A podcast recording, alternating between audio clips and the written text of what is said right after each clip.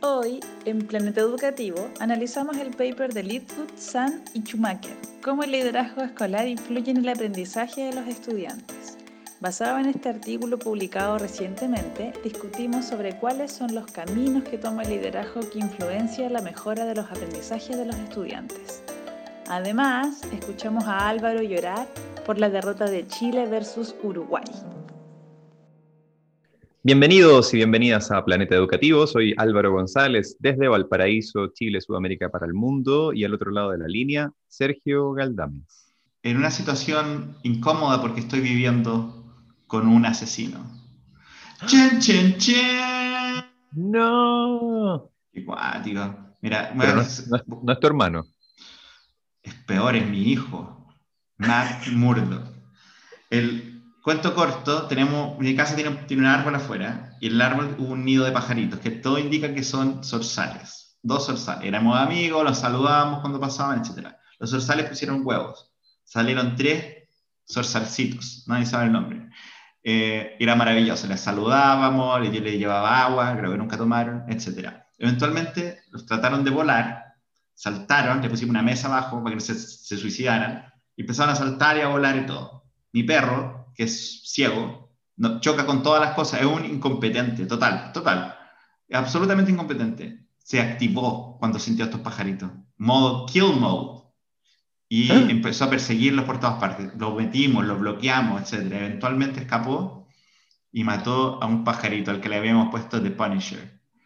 Matt Murdock, The Daredevil, mató a The Punisher. O sea, este, este, es como un crossover muy freaky. Daredevil mató a The Punisher. A The Punisher. Estaba súper orgulloso, además, nos vino como a contar, nosotros así como...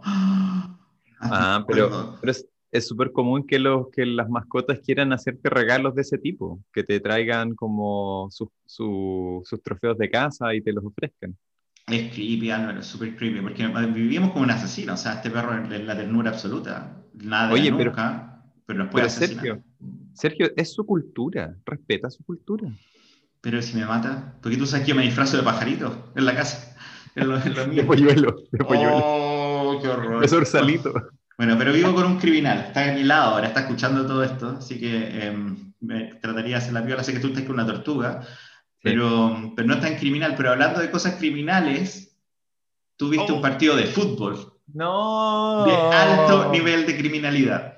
No, pero es claro, es, tenía muchos sellos y entre ellos alto en criminalidad. No. Oye, pero ¿qué pasó? ¿Qué pasó con, eso, con, esos, con esos árbitros paraguayos que cómo no cobran ese penal? Estamos hablando, evidentemente toda la gente que nos escucha en Chile sabe que estamos hablando del partido Uruguay-Chile por las clasificatorias a Qatar 2022 y que era un partido que a todas luces iba a ser difícil, eh, especialmente considerando que Chile tenía un montón de jugadores que de, definitivamente iban a ser titulares, estaban fuera de la nómina por, por COVID, por lesión, eh, por, por, un montón de, por un montón de situaciones. Y, el equipo jugó súper bien, súper, súper bien. Nos cobraron un penal por lo bajo trucho. La pelota, la pelota le pega en el cuerpo al defensa antes de pegarle en la mano y eso en el reglamento dice que no, se, no debiese cobrarse, pero bueno, ya está. Luego lo, lo, empatamos con una jugada hermosa, bellísima de, de, Chile, tocando corto y Sánchez define a un costado. Y eh, cuando estaba acabando el partido, eh, Víctor Dávila, que entró muy bien por, por, como puntero izquierdo, trata de hacer un pase dentro del área uruguaya. A, parece que venía atacando ahí, venía eh, corriendo Aranguis y el defensa uruguayo deja la mano un poco más atrás y le pega en la mano. Y el árbitro no, juegue, juegue. Le, el bar le, supuestamente lo revisó y fue como, no, no pasa nada aquí, no, no, todo bien, todo normal. Jugada siguiente, un rechazo corto de la defensa chilena y un uruguayo que había entrado recién, Jonathan Rodríguez, la, la clava en el, en el ángulo bajo a la izquierda del arquero, que no tuvo absolutamente nada que hacer. De hecho, al arquero chileno le dan el pateado al arco tres veces, paró una y la otra fue el penal y el gol. Así que pucha, se acabó el partido ahí mismo, todos enojados por Twitter, en las declaraciones después del partido, en el camarín, y, y todo esto es un, ah, una injusticia, pero total, total, absoluta, un robo de así descarado a mano armada. Yo entiendo alguna de las palabras que usaste recién, ¿ya? Yo también vi el partido, lo vimos en la casa con él, con mi hermano, Paulina y el asesino. Y... Afilando, afilándose los dientes. Creo que esto fue, tal vez este, este resultado fue el, el, combustible que lo llevó a matar, porque mm. el, al otro día mató a, al The Punisher. Pero, pero, lo, lo, pero me llamó mucho la atención varias cosas, pero a nivel personal, yo no soy futbolero como tú, pero sigo la selección y todo, y era como, ah, juega la selección, como que no me ah. importa tanto. Fue, no sé si, lo digo como más o menos en serio, como, no sé si que estamos todos medio depre, es como que ya no me da el placer de antes, hoy veamos el partido del Chile, no sé qué. Ya, primero es como, es el efecto COVID en, en, todos nosotros, o al menos en mí, que me tiene como manos, como, como atento a, temas como divertidos. Y segundo fue como, ¿quién está jugando? Porque era como, ¿esa, esa es la polera de Chile? ¿Esa, oh, ¿Eso está, no, es que, oh, es que no, es que ahí te perdiste toda una, una polémica, de nuevo, polémica charcha en tiempos de COVID, de, de cómo, Nike, Nike creo que es el nuevo sponsor de la selección, diseña una camiseta tan fea, pero tan fea. No tienen, las mangas son como blancas, pero como por un pedazo de abajo como del, de la axila es todavía rojo, es como rarísimo. Yo, yo, sentí como que el hijo de un loco así como de Nike fue como, oye papá, tengo una idea para esta cuestión, y es como, sabes que dale nomás, vos juegatela nomás, creo en ti hijo, creo en ti, en tu diseño. Y después fue como, y la, de hecho la polera dijo, oh, esa es la polera de recambio, ¿no? No, no, es la oficial. Es la, titular. Después, ¿quién está jugando? Ah, veo a Vidal, ya me acuerdo de Vidal, súper bien. El resto de los jugadores, ¿quién es este cabro? ¿Por qué, por qué, ¿Cuánto rato le dedica ese jugador a su barba? Esa era mi pregunta. Había mucha barba, había mucho peluquero. Eh, caché que Vargas ahora estaba como rubio. Em, está, como, está como de moda pintarse el pelo no rubio, sino como blanco, medio platinado blanco. Sí, pero. Eh, Alexis Sánchez se cortó el pelo y era como. Alexis está pelado de hace rato, pues, desde que se fue al, al Manchester United a calentar banca. Sí, pero comparto tu, tu, tu preocupación y me, me, sumo. De hecho, me sorprendió mucho. El, el, el, último gol fue como el minuto 48, así como. Sí. Porque yo dije, ya, bueno, el empate, whatever, ya, el empate, bien. Chile jugó increíble, bien. Pero, pero te quería preguntar a ti como desde una perspectiva más de liderazgo, del tema de qué significa, para tú, tú como, no de como de académico del liderazgo, sino como futbolista, futbolero, de, qué significa para un equipo cambiar los jugadores, cambiar su polera, no sé si tienen el mismo entrenador, ¿sentís que hay una... ¿Sentís que hay como una cultura distinta en este equipo comparado al, al equipo que nos acordamos que le ganaba todo? Han pasado muchas cosas en ese grupo. Yo creo que ahí hay un tema súper importante como considerar que la última vez que Chile jugó fue en, quiero decir, junio del año pasado, una cosa así. Ah, eh, iba a haber un partido amistoso en octubre, octubre, noviembre, con Perú, y se suspendió porque estábamos en medio de, de la revuelta social y todo eso, y los jugadores algunos querían jugar porque sentían que era una forma como de distraer a la gente, como del, mal rato que estábamos todos pasando encerrados en la casa con toque de queda y con militares en la calle. Y otro, un, número más importante o más grande de jugadores pensaba que, que, no, era, no era el momento para jugar un partido de selección. Eh, pensando en todo lo que estaba pasando en Chile, el partido se terminó suspendiendo igual, da lo mismo pero el equipo ya venía con problemas, había habido como eh, peleas internas, cagüines y qué sé yo. Particularmente todo se centraba también como en la mala relación entre, entre Arturo Vidal y, y Claudio Bravo. Entonces, había muchas dudas de qué es lo que iba a pasar ahora, porque claramente iban, o sea, medio como que hicieron las paces en el fondo, eh, durante estos meses, desde fines del año pasado hasta ahora. Eh, pero eh, no había mucha claridad de cómo iban a funcionar en la cancha y resultó que varios jugadores no pudieron venir, unos que iban a ser claramente titulares no pudieron venir por lesión, por COVID, por restricciones de viaje, lo que fuera.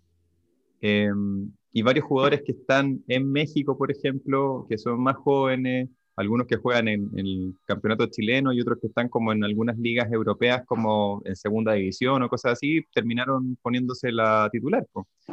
Lo que terminó pasando en la cancha fue muy bonito de ver porque se hizo una mezcla muy interesante entre experiencia, que le aportaban, por ejemplo, jugadores como Vidal o Alexis Sánchez o el mismo, eh, el mismo Vargas, pero también había, había mucho talento. O sea, entre, entre los jugadores que estaban en la cancha, habían algunos que demostraron que son, son buenos, son buenos para su puesto, son buenos para la pelota. Y la juventud de varios de ellos le dio como el, la fuerza física que, eh, o la energía que, que, al equipo le estaba faltando en las últimas eh, en los últimos partidos que habían jugado, como, como que se sentía un desgaste y esto fue como muy fortuito, pero eh, ese desgaste como que se desapareció un poco.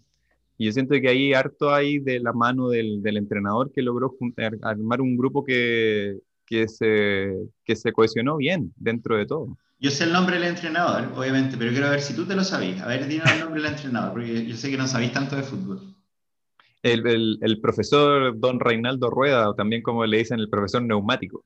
Ah, o triple R también. Este, según, según, tú, esto es un partido que se perdió en, no, no en la cancha, sino como por, los árbitros, por el bar, por, por, todo esto. Sí, mira, pero igual está dentro de los planes perder con Uruguay en el centenario y perder por poco no es malo, pensando en la diferencia de gol, pensando que la última vez que nos quedamos fuera de un mundial fue por diferencia de gol. Así que... Estoy pensando si un equipo, si un equipo de fútbol es una escuela, los árbitros son la agencia, la superintendencia. ¡Boom! Lo hice. ¡Boom! O sea, yo, yo creo que en el fondo sí, por los que ponen y los que ponen las reglas y además las imparten, te, te, te, pueden limitar también la capacidad de desplegar tu creatividad. Seguramente, sin duda, sin duda. Se, se viene nuestro nuevo libro, Liderazgo en la cancha. El liderazgo en la cancha. Yo creo, yo creo, que a Chile lo que le falta ahora, como con este equipo, es están súper bien armados desde, desde atrás, desde la defensa hacia el medio campo. Creo que eso está más o menos claro y los circuitos, las rutas de salida están claras. Como que los caminos para llegar al gol no están totalmente claros. Y yo creo que eso es perfect segue para el, el, el paper que queremos comentar hoy día acerca de los caminos por los cuales el liderazgo llega al gol al gol que significa el aprendizaje de los estudiantes. Six son of a bitch, you did it again.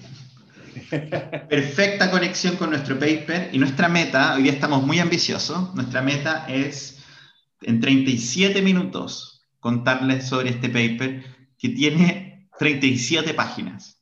What? Es un paper enorme, enorme, no, no tiene nada de rústico este paper, tiene, no, no, tiene ni cebolla, es como un pebre pero tenéis que saber como el nombre del loco que te vendió la cebolla, el loco que te vendió el ají, tenéis que saber de, como de cocina, pero también de saber de química para entender este paper. Es un paper tremendamente complejo que yo entendí un porcentaje menor de él y entre los dos, Álvaro, vamos a tratar de contar la historia que cuenta este paper. Sí, yo, toda esa cuestión que dices tú como del, del de la receta del paper, me acordé de un, de un sketch de Porlandia, para, esto es como para un grupo demasiado reducido de nuestro eh, audio escucha.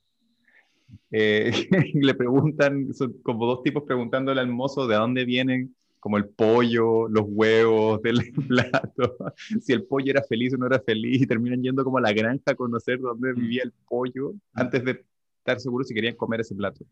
y yo creo que en este caso, en este caso con el artículo es como lo mismo, es como te explican absolutamente cada pequeño detalle de, de dónde sacaron todas las medidas y todos los indicadores y todas las variables eh, antes de decirte, mira, esto es lo que encontramos. Mira, sí, exacto. Esto no es que sea, si yo siento de verdad que no es un paper difícil, de, el mensaje que tienen es bien preciso, es, bien, es de alguna manera breve eh, y, y, creo que es fácil de entender el, el final. El camino es el complicado porque requiere que tenéis que saber harto de los marcos teóricos que usan y tenéis que saber un poco la historia de estos autores y tenéis que saber un poquito de estadística y tenéis que tener cachada de memoria. porque, porque a medida que leís, después es una, vamos a contar el detalle, pero hay una serie de variables que son como 15 que, que las usan, que les ponen después las la simplifican en una letra, en un par de letras, y después te, invitan todo el rato, hablan de estas letras y las intercambian, como no, es que AC tiene un poquito más que ver con TP y TP eh, sube cuando se interactúa con QR y es como, oh, Dios, o sea, si tienes dos pantallas, esta es la única forma de leer este paper, dos pantallas o un buen, un buen cuaderno o memoria, carcha de memoria. Es que, que, eso te iba a decir, creo que son pocos los artículos que he leído donde tengo que tomar notas para poder seguir las siglas, ni siquiera como para como para tomar notas sobre como las ideas más importantes, como notas para poder recordar a qué se refería con las siglas que estoy leyendo ahora. Y es demasiado desagradable eso, pero entiendo también que querían ser muy rigurosos con, lo, con, con las variables y las mediciones que hicieron. Eh, pero creo que es importante partir contando un poco quiénes son estas personas. Que, creo, creo que voy, mira, tengo la portada del paper acá, tal vez bueno contar. Mira, este es un paper fresquito, salió, está, está que dice el 2020, salió hace poco, tú, tú me, lo me, lo mandaste por, por, por, WhatsApp hace un, como un mes. Más o menos cuando salió, eh, está escrito en, en, Educational Administration Quarterly, que es como, no sé, como liderazgo como bien brígido eh, es una revista bien, bien de, de, super estudios, con alto presupuesto, con un buen N. Y está escrito por Ken Leafwood, Jinping Sun y Randall Schumacher. El, el Leafwood lo conocemos, yo fui, fue el primer autor que yo leí en liderazgo cuando estábamos, cuando yo era un yogurín. Eh, bueno, lo dije, yogurín. Buena, todos los capítulos quiero decir yogurín. ¿No sabéis lo que es yogurín? Los, los fans de este, de este, podcast saben lo que es yogurín. Eh, cuando partí esto, eh, ya se estaba, se estaba como retirando, como esto es como hace 15 años. Entonces, sí. esto es una persona que ya está jubilada, que, que, ha, que está, ha estado revisitando sus papers, su, su argumento todo, y este es un estudio que desafía un argumento que él ha señalado con anterioridad. Y a eso creo que hay un mérito enorme en poder revisitar ideas que, que he tenido y, y, agregarle valor, testearlas, de, decir si funcionan o no en ciertos contextos, etc. Y este paper tiene ese espíritu.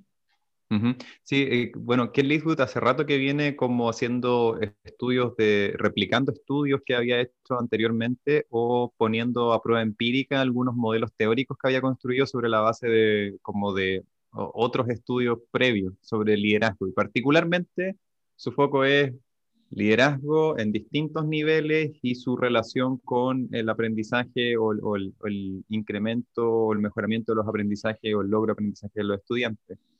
Y en este artículo en particular, él se enfoca como en, en, un, eh, en una propuesta teórica que eh, él y otros colegas habían hecho varios años atrás, que habían probado en algunos estudios anteriores, de hecho hacen referencia a dos estudios previos, eh, y esta vez tratan de, llevar este modelo eh, teórico eh, a un contexto distinto donde lo habían probado en otras ocasiones y, eh, y es como típico de Ken Leeswood también esto de decir, mira, hay como cuatro variables y estas cuatro variables, según la, según la teoría, debiesen ser estas, estas, las voy a medir con, no sé, pues, una encuesta como a mil profesores y mm. vamos a sacar unos, vamos a hacer unos cálculos estadísticos más o menos complejos como para ver si es que se, se sostiene o no se sostiene el, el, la teoría. Y en general, en general, en su trabajo, se terminaba comprobando. Igual hay un tema ahí que quizás podemos hacer como un doble clic bien cortito sobre como el, el sesgo de publicación, que generalmente los resultados que, que son entre comillas negativos, o sea, que, mm. que no prueban la hipótesis de investigación, terminan no siendo escritos o no siendo enviados para publicarse. Eh, y entonces hay como un sesgo ahí de que generalmente las cosas que se publican son las que resultan bien. Sí, exacto. Y en este tema de liderazgo aparece harto porque tú ves buenas prácticas, ¿cachai? Como digo, mira, esta escuela lo hizo y esta es la razón por qué le fue bien, este distrito le fue bien, identificamos estas dos variables no de, mucha menos lucas se pone en financiar esta, esta escuela le fue mal, o este estudio no encontró nada, este director, bueno, no sabemos muy bien qué hizo, pero entonces eh, esto tiene que ver cómo, cómo, se financia la investigación, tiene que ver cómo, cómo se, la estructura de, la, de las revistas, eh, la tiranía de los publishers, un montón de cosas que, que se mezclan en que, que, que, bueno, como toda la investigación, como que, en, como que capturamos un pedacito de la realidad, ¿no?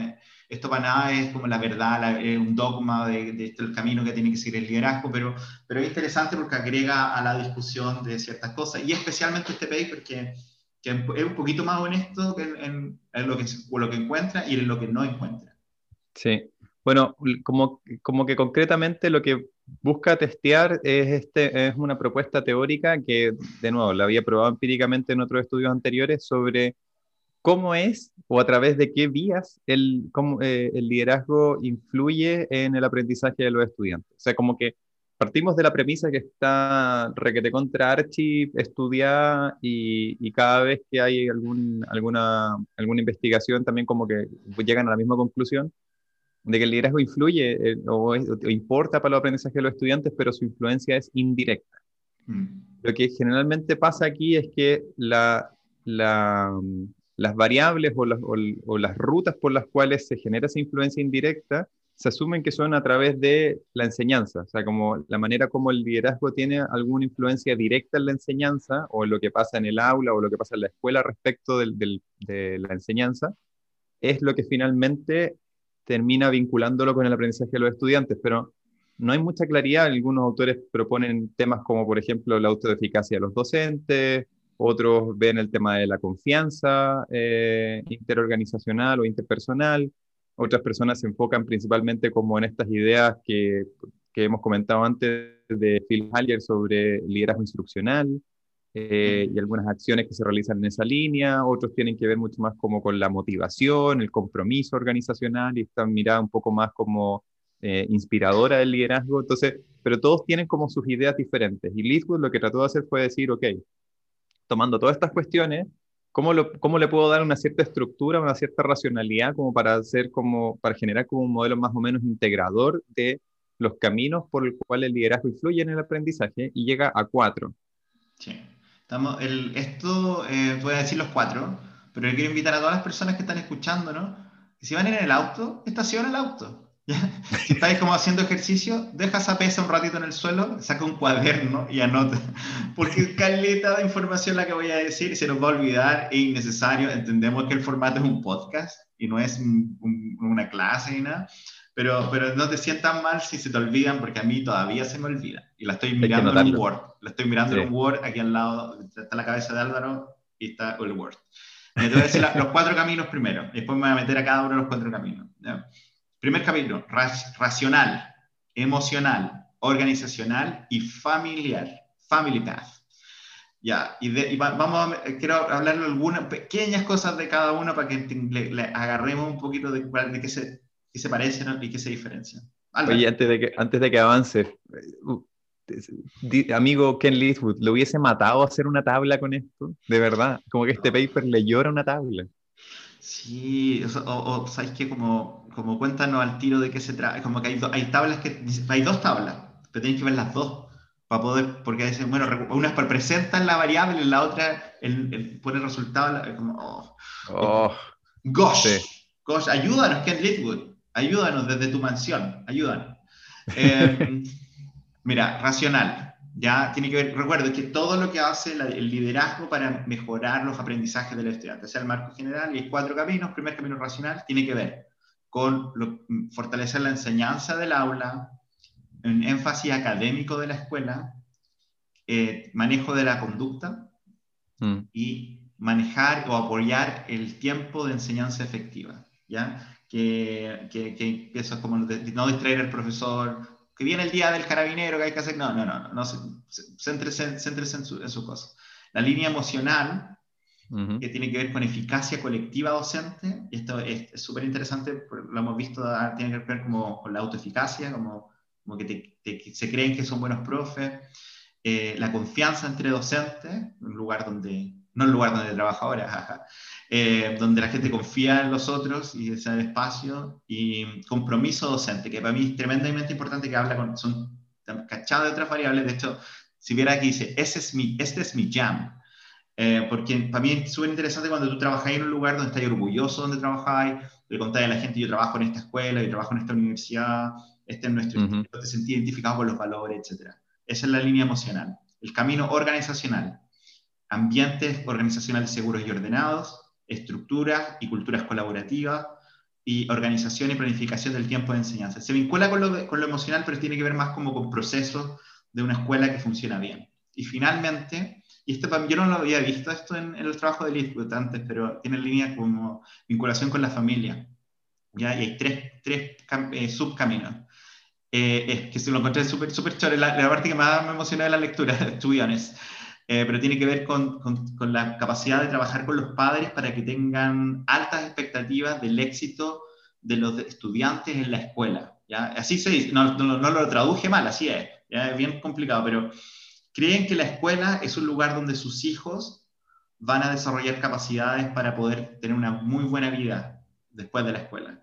creen eso, por lo tanto, todo eh, colaboran con la escuela de una forma que, desde altas expectativas, de confianza en que, que, que un buen lugar para su hijo. Tienen eh, las formas de comunicación que establecen entre los padres y los hijos y el capital social e intelectual de los padres sobre la escuela. Este último eh, lo encontré interesante porque no es que los papás son, son doctores, son profesionales, sino que, sino que están preocupados de ser un apoyo en la educación de sus hijos. Están vinculados a la escuela, son responsables, están atentos a que hagan las tareas, eh, están, están atentos para contestar preguntas, etc. Sí, sabéis que ese es un tema muy interesante que salió ayer. Justamente estaba haciendo una clase en un, en un curso que estoy haciendo sobre gestión y mejora a um, estudiantes de pregrado de, de, pedagogía. Y estábamos hablando acerca de cómo los proyectos educativos institucionales, los PI de los colegios, eh, representan, en qué medida representan como la, la, propuesta pedagógica y la identidad de, esta, de, de, de, estas comunidades, de estas organizaciones.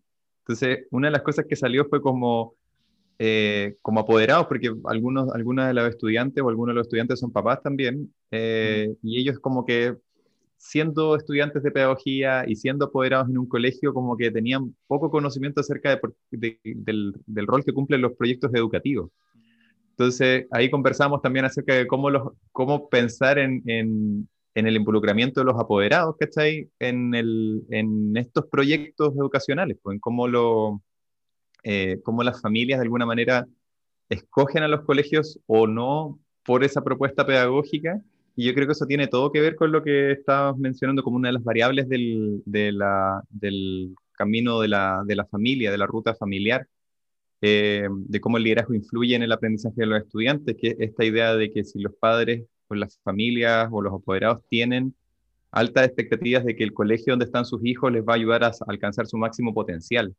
¿Cachai? Y entonces no tiene que ver con involucrar a las familias como pensando, por ejemplo, ah, este papá es, responsable porque viene a reunión de apoderados. Mm. Como en realidad tiene mucho más que ver con cómo el colegio termina convenciendo a la familia, a los padres, a los apoderados de que en ese lugar sus hijos, los estudiantes, van a alcanzar el máximo potencial y después de eso se genera como el compromiso que todos los profesores y los directivos esperan de la, de la familia. Sí, a mí me, mira, creo, antes de, de, meternos, porque la gran pregunta que hace el paper es, ¿cuál de estos caminos es el más, el más importante? ¿Cuál de estos caminos influencia los aprendizajes con más fuerza?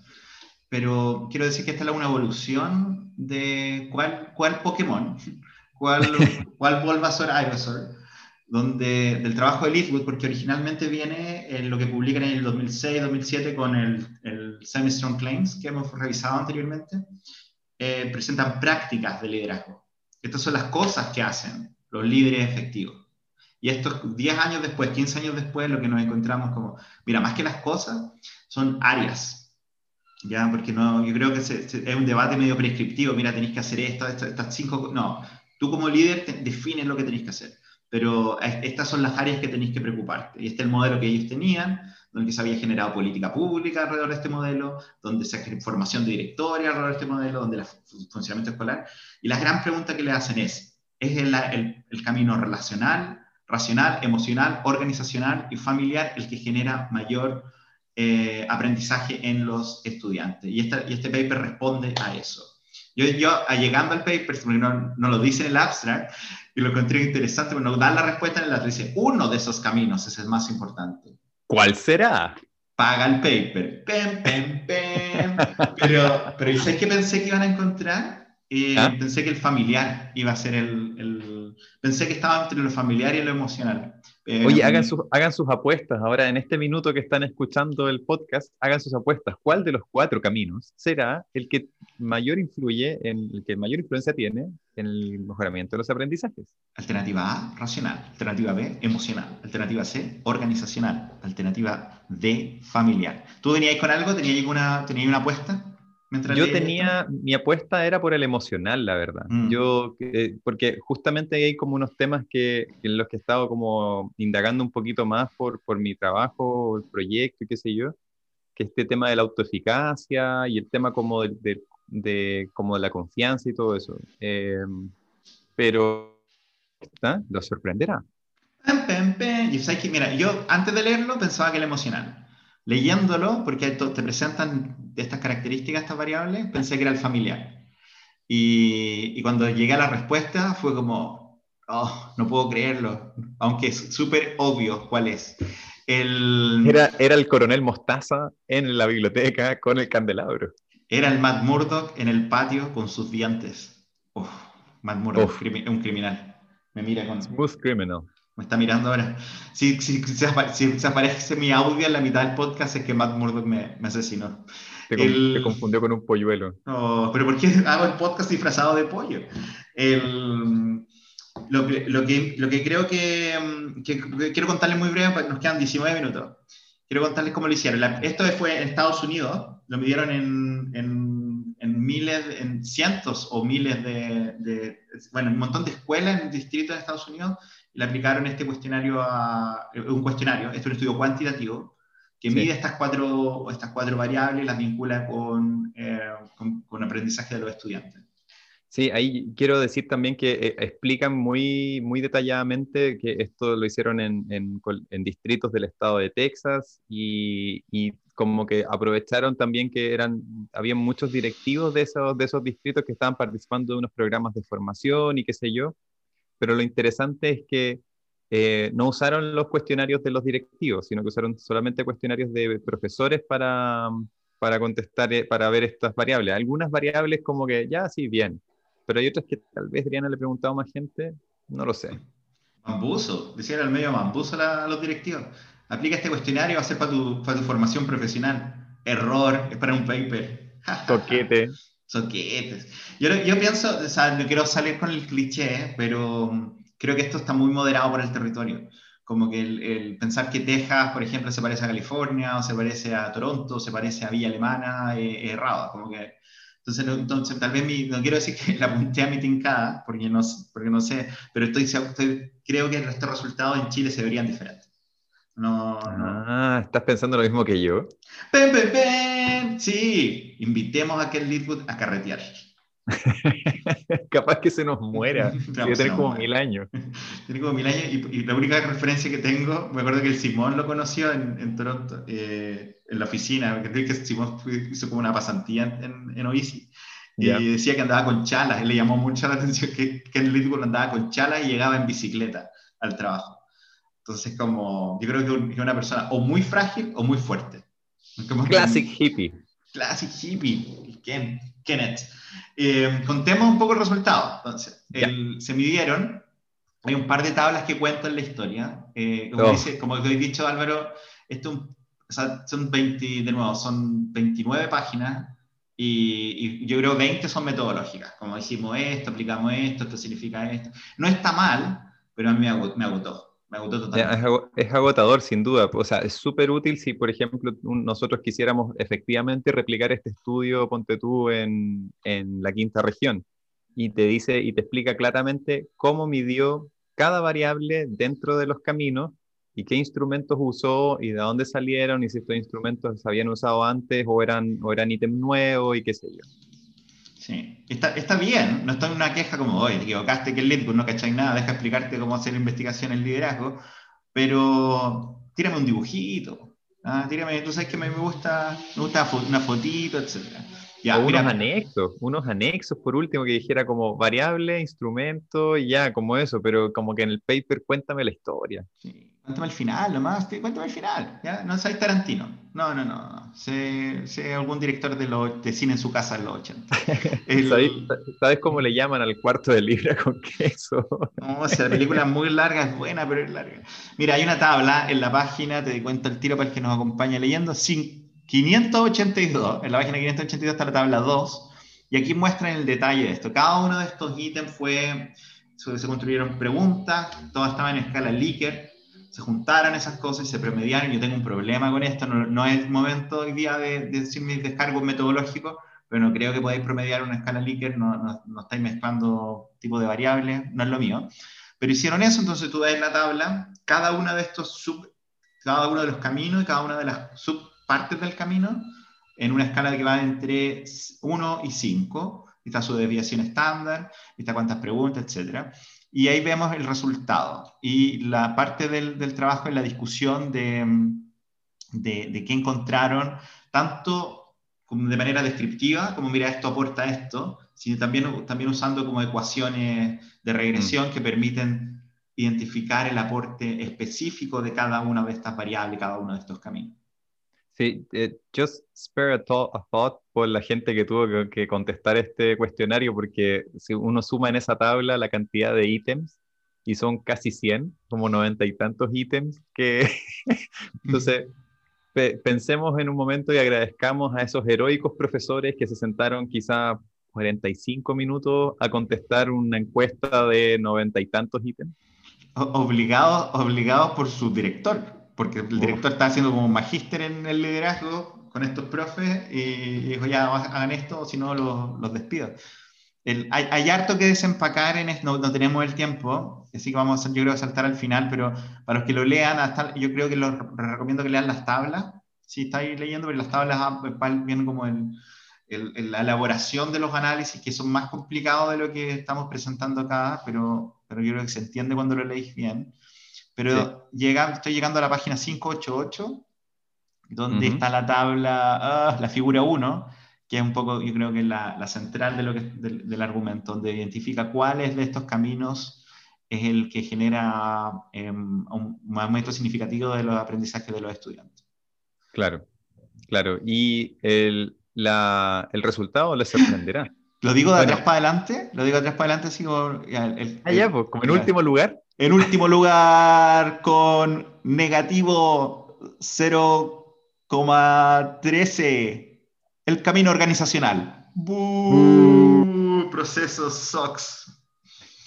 Eh, número 3, en el tercer lugar, con negativo 0,9, el camino emocional. Oh, tan cerca, quedamos tercero fallé, pero pésimo. En segundo lugar, con positivo 0,02, el camino familiar. Con cerca, muy cerca, pero con primer lugar, lejos, lejos, lejos, desmarcadísimo. Lejos, pero lejísimo. ¿Cuál Lester en la campaña 2016? El camino racional con punto 4,2 y un tonto asterisco al lado. Sí. El camino racional es el único camino que tiene una relación significativa importante con los aprendizajes de los estudiantes. Ahora, hay un tema aquí bien interesante, porque esto no significa que los otros no importen, sino que estadísticamente, al menos en, el grupo donde se, tomaron los datos de esto, eh, podrían importar, pero no son estadísticamente significativos. O sea, podrían hacer una diferencia eh, y podría ser por azar prácticamente. Pero es como obvio, ¿no? Es como obvia la respuesta. Uno diría, ay, ¿cuál de los cuatro caminos será el que, el que tiene una influencia más clara, donde, a través del cual el liderazgo tiene una influencia más clara en el aprendizaje? Y claramente, como que la intuición te indicaría que el camino racional es por donde debiese pasar e, ese, esa influencia con, con mayor claridad. Pero eh, lo que me sorprendió fue lo, que los datos muestran que el camino emocional queda como en tercer lugar y de hecho queda con, con un signo negativo además. O sea, no es estadísticamente significativo, pero, pero igualmente da a entender de que tal vez no es el, el, la ruta o la, estrategia, o la ruta más estratégica para que el liderazgo influya en el aprendizaje de los estudiantes. Sí, como creo que es importante, exacto, volver como a qué significa esto. Todas estas cosas importan, sí, todas estas cosas importan. Y todas las escuelas son distintas, entonces tú como, tú como, como director, como líder de la escuela, directora de la escuela, decir, ¿sabes que debería ponerle ojo a todo? Sí. Y ahí puede que para ti, como directora, sea súper fundamental el tema emocional, y porque, por ABC, por dónde está la escuela, por el tipo de profe que tiene, por el tipo de estudiante que tiene, puede, puede cara a eso, sí, no, no, no, puedes fallar con eso. Lo que dice este estudio es otra cosa, dice, si bien todo esto es importante, usando esta metodología en este momento en Texas, em, lo que encontramos que hay una diferencia tremenda entre los directores que se focalizan en este camino y los que se focalizan en cualquiera de los otros tres. El, de hecho, quiero comentar algo. La primera frase de la, de la, del apartado de discusión es, esto tiene una limitación metodológica enorme, no nos crean tanto, soy Ken Leithwood, la llevo, pero igual sean precavidos, porque el estudio dice, eh, me gusta cómo lo elabora, porque cuando hablamos de liderazgo, hablamos de algo que se mantiene en el tiempo. Entonces, como que como que no es liderazgo, no es que si tu, tu jefe el lunes fue simpático, oh, qué buen líder, y el, resto del año es un horrendo, no podéis decir, oye, sabes que su estilo de liderazgo se caracteriza por ser carismático. No, no, un momento fue.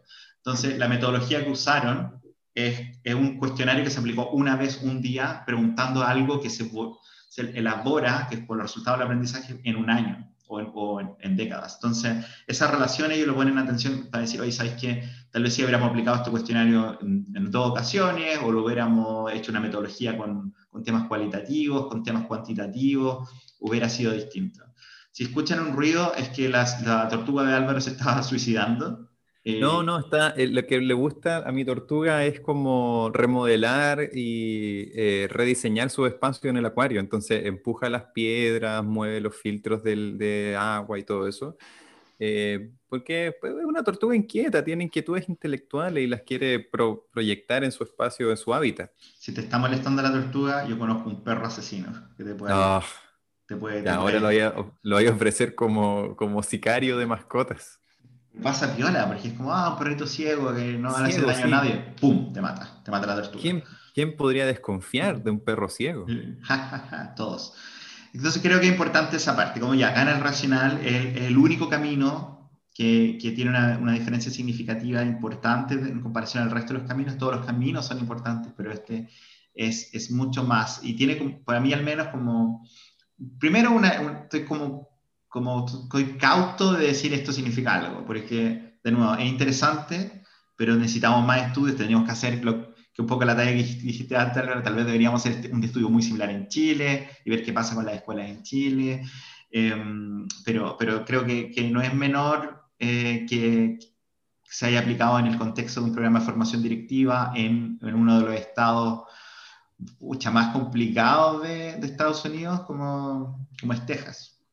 Sí, y creo que también hay, algo que podemos comentar acerca de, o sea, tú lo comentaste al inicio acerca de cómo, cómo se mide estas cosas. O sea, por ejemplo, la medición acerca del, liderazgo escolar que hacen, porque en el fondo tienen que medir tres cosas. Liderazgo escolar, los variables de los cuatro caminos y eh, el aprendizaje de los estudiantes.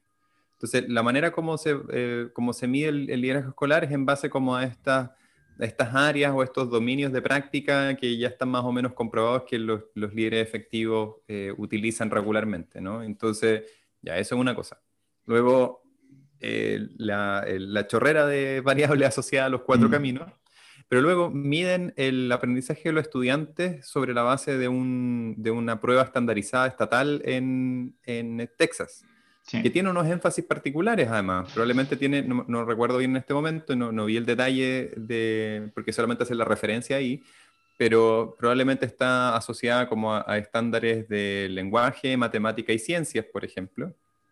Eh, y si hubiesen usado otra variable de, de como de outcome, de, de, resultados de aprendizaje, que incluyera otros aspectos como quizás, no sé, pues pensamiento crítico o capacidad de síntesis o de análisis, quizás hubiesen usado otro tipo de, medición de eso, tal vez los resultados hubiesen sido un poquito diferentes, no lo sabemos, ¿cachai? Y, creo que eso también es interesante como plantearlo, no para desacreditar este estudio, ni la idea de que el liderazgo influye en el aprendizaje a través de alguno de estos cuatro caminos, pero sí en el fondo como una, una manera de darle eh, un matiz a estos estudios también, y lo mismo que decías tú, probablemente el contexto educativo en Texas es distinto al de otros estados en Estados Unidos, distinto a lo que pasa en Canadá, que es donde Ken Eastwood vive y trabaja, a lo que pasa en Sudamérica, a lo que pasa en Asia, en Europa, en África o en Oceanía. Sí, sí, el, mira, quiero, como ya para ir concluyendo, que tengo el cronómetro al lado y me, presiona, eh, me presiona para ser mejor. Eh, em, quiero recordar, sí a pesar de, todo, lo que hemos señalado, no, es causa-efecto, no hay que llegar y copiar esto, quiero recordar cuáles son los elementos que aparecen como más altos en el análisis, que son, en el camino racional, son tres. El uso del tiempo de enseñanza, ya estas escuelas que, que les va mejor, se utiliza mejor el tiempo para enseñar, ya se pierde menos, se interrumpe menos, se, focaliza en, en, el proceso de enseñanza-aprendizaje. Hay un segundo nivel que en inglés se llama Academic Press, eh, pero que yo le puse eh, énfasis académico en mi traducción Sergio Galdame. Sí, no, buena, buenísimo. La hice de nuevo, gallego. No, como siempre. No, no, como siempre, me ha ido muy mal en esto. Muy mal en el tema del inglés académico, as you know. Pero, eh, pero qué interesante, porque son escuelas donde tú sabes que hay un énfasis en eso. ¿ya? Y de nuevo, como las escuelas que les va bien son esas escuelas que pueden decir esto. O sea, que no, no, es injusto pedirle, yo creo, a todas las escuelas que pongan eh, como presión académica cuando hay temas, por ejemplo, de deserción enorme. O hay, hay temas mm, de, de, falta de recursos básicos, ya que lo estamos viendo, por ejemplo, hoy día con el tema de la pandemia, de que un montón de, de territorios no tenían conectividad o no tenían computadores. Como no sé si podéis partir como líder, como voy a poner el foco en lo académico cuando hay, hay elementos que no me dejan hacerlo. Pero pero y el último finalmente es el clima de enseñanza, que tiene que ver con son escuelas donde la conducta no es un problema. Lo que me hace pensar, y este mi, mi, único comentario, mi último comentario de fondo de esto, es que si tiene una escuela que usa bien el tiempo, tiene una escuela que se focaliza en lo académico, tiene una escuela donde no hay problemas de, de conductuales, probablemente hay otras cosas bacanes también en esa escuela, ¿ya? Como, como que tal vez pasan invisibles. Y que, y que cuando yo contesto un cuestionario y mido esto, no, hay cosas que son tan parte de las culturas de alto desempeño que no las noto tanto. Es que aquí hay una escuela donde tenemos eh, alta eficacia, que los profesores creemos en, en, que, en, que, lo hacemos bien. Tal vez no lo vaya a registrar con la fuerza porque es algo que ya hay por sentado. O sea, lo que quiero decir de este tema de las covarianzas, ¿verdad? Como si tú, si tú tenías una vida si, si, si, la escuela funciona bien en A y B y C, probablemente también funcione bien en D y E. Escuelas que lo hacen bien, lo hacen bien, en, golpean todos los puntos. Entonces, eh, también quiero invitar a la gente que, ve, que, que lea estos resultados con, con, ese, con esa precaución, de decir, oye, sí. si nosotros nos focalizamos en esto, pero también nos focalizamos en las otras áreas, y esas otras áreas son las que sostienen el éxito académico. Sí, yo sí, creo que tienes razón y creo que es importante también considerar que de nuevo, estas son eh, rutas o todas estas variables que estamos mencionando, como el uso del tiempo de enseñanza o la, como eh, la expectativa académica o, el tema del, clima de enseñanza o el clima de aula, son cosas que los directores, en lo que, los directores o, la gente que ejerce liderazgo tiene una influencia directa y que a su vez facilitan o promueven o ayudan a que los aprendizajes sean cada vez mejores. Pero concretamente, como, como dices tú, Sergio, hay otras cosas que tienen que pasar para que eso sea así. Entonces, por ejemplo, hay un estudio que se publicó hace muy poquito en Chile acerca de eh, cómo, es la enseñanza de los profesores en escuelas consideradas de bajo desempeño o inefectivas en Chile. Y lo que encontraron es que no es muy diferente al promedio nacional. Eh, no es que, los colegios, por ejemplo, hagan clases, los colegios considerados inefectivos o de bajo desempeño, los profesores hagan clases considerablemente peor que en otros lugares que no tienen esos resultados, es solo que es disparejo.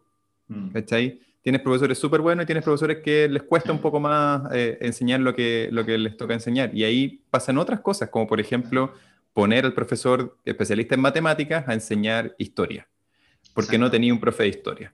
¿Cachai? Entonces, eh, ahí ves que el, el, el, el ejercicio del liderazgo en estos aspectos del camino racional están también limitados, por ejemplo, por eh, las, habilidades o las capacidades o la especialidad profesional de los profesores con los que tienes en la escuela. Sí, sí, exacto. Y pienso, pienso como en, por ejemplo, en la, o inequidad territorial de Chile. Entonces, hay lugares donde no hay universidades. Entonces, no podéis formar profe, tenéis menos posibilidad que llegue un profe o, o, también qué profe te llega. Y eh, recuerdo en la buena práctica una directora que tú conocí en, en Viña, en la que trabajamos harto tiempo, que su pega era reclutar buenos profes, era, era como su gran práctica. Pero claro, tenéis Viña, pues, donde tenéis 500 universidades por habitante, pero te moví un poquito a, no sé, eh, ya en Villa Alemana, ya en Limache, que está bien conectado y todo, pero no, te encontráis con barreras de acceso, que, que hay una hay una autora que trabaja esto con, con cancha de fuerza en el Reino Unido que se llama Tania Obenhaudenbayern, que nosotros la vimos en, no ese no es el apellido, no, lo, lo dice no. Mal, pero la vimos en, Bel, en Vera, juntos, ¿te acordáis? Sí, sí, sí, sí. No, y que hace, hace un trabajo súper bueno respecto de, ellos le llaman escuelas costeras, ¿no? Le llaman escuelas costeras. Coastal schools. Sí.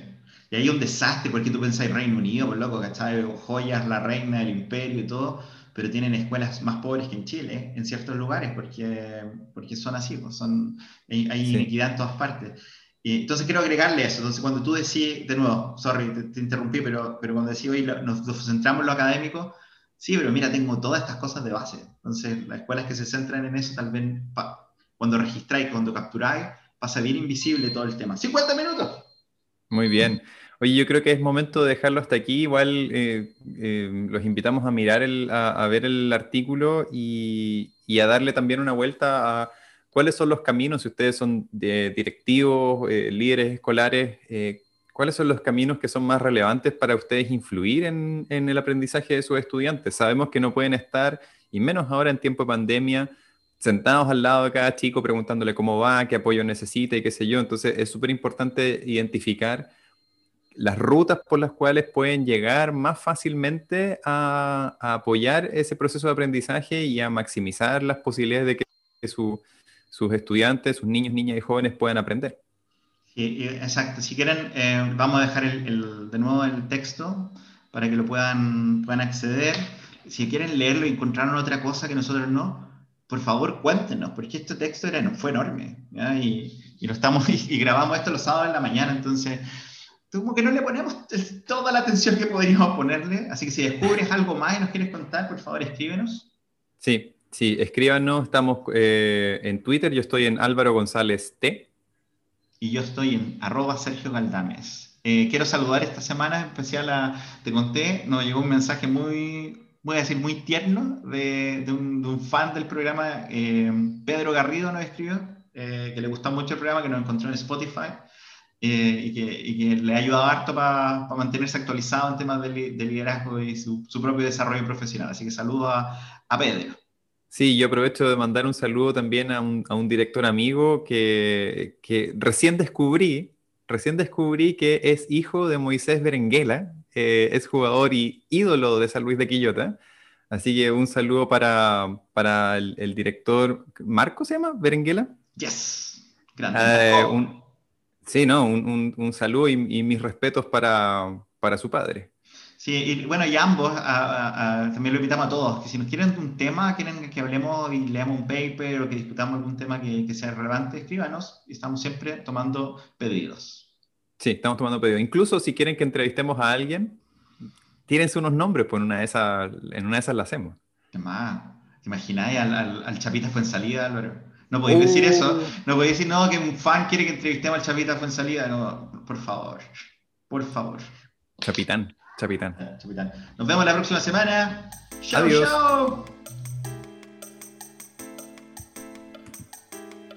Gracias por escuchar este capítulo de Planeta Educativo. Puedes encontrar más capítulos y otros recursos en www.planetaeducativo.cl. Y no olvides que puedes suscribirte a Planeta Educativo en Spotify, Apple Podcasts y Google Podcasts.